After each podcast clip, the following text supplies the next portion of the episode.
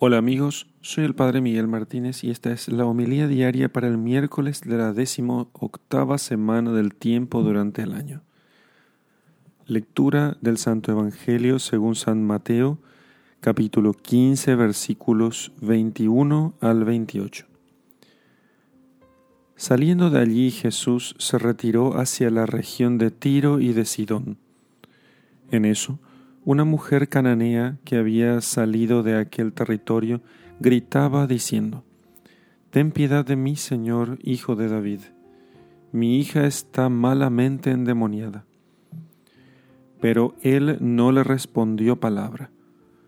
Sus discípulos, acercándose, le rogaban, Despídela que viene gritando detrás de nosotros. Respondió él, no he sido enviado más que a las ovejas perdidas de la casa de Israel. Ella, no obstante, vino a postrarse ante él y le dijo, Señor, socórreme. Él respondió, No está bien tomar el pan de los hijos y echárselo a los perritos.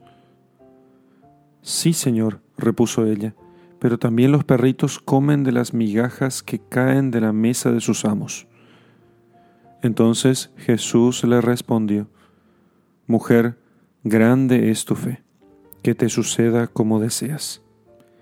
Y desde aquel momento quedó curada su hija. Palabra del Señor. Gloria a ti, Señor Jesús. Este texto del, del Evangelio de San Mateo nos enseña tres virtudes en aquella mujer que han sido exaltadas por nuestro Señor al permitir en su providencia que ella manifestara esas virtudes.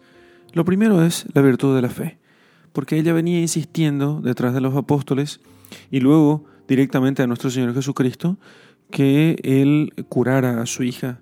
Ella creía que aquel era, eh, era Señor, era hijo de David, que él era hijo de Dios y que él tenía el poder de poder hacer eso. Entonces, aquella mujer tenía fe, tenía verdaderamente fe.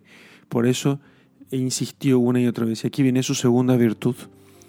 Eh, la segunda virtud es la, eh, la paciencia.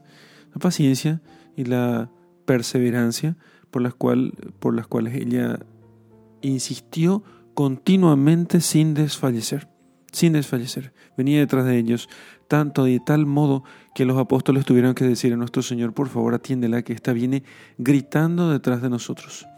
Y ella fue junto al Señor y aunque fue rechazada una vez, volvió a insistir de nuevo. Esa es característica típica de la oración cristiana. Aunque el alma se sintiera rechazada, que nunca es rechazada de verdad, sin embargo, aún así vuelve otra vez a tocar la puerta confiando únicamente en la bondad de Dios. La tercera virtud exaltada en este Evangelio es la humildad. Porque, aunque la expresión que usa el Señor con ella, perros, y ella se dice a sí mismo, perritos, pueda parecer eh, muy ofensivo para nuestros tiempos, no era menos ofensivo para los tiempos del Señor, pero significaba, tenía principalmente un significado religioso. Eran los pueblos paganos que, eh, como los perros, se eh, bebían la sangre de sus víctimas, o sea, de, bebían la sangre de, sus sacrificios a los ídolos, ¿sí? y eh, se revolcaban en sus pecados. Eso es lo que quiere decir con la expresión perro, o sea, tenía un sentido religioso. La mujer, ante tal tratamiento sensible con el que el Señor le, le, enfrenta, ella no, no se siente eh, achicada, al contrario, acepta aquel calificativo de nuestro Señor y dice, sí Señor, usted tiene razón, yo soy como un perro porque no hago parte del pueblo elegido, soy parte de otro pueblo. Y sin embargo, nosotros que vivimos alrededor de ustedes, por lo menos de las obras, las obras aquello que los hijos no han aprovechado. Fíjense qué profundidad en la humildad de esta mujer. Es que la humildad nos permite a nosotros entender las cosas con muchísimo mayor claridad. La soberbia nos enseguece, la humildad abre nuestros ojos. Fe, perseverancia o paciencia y humildad.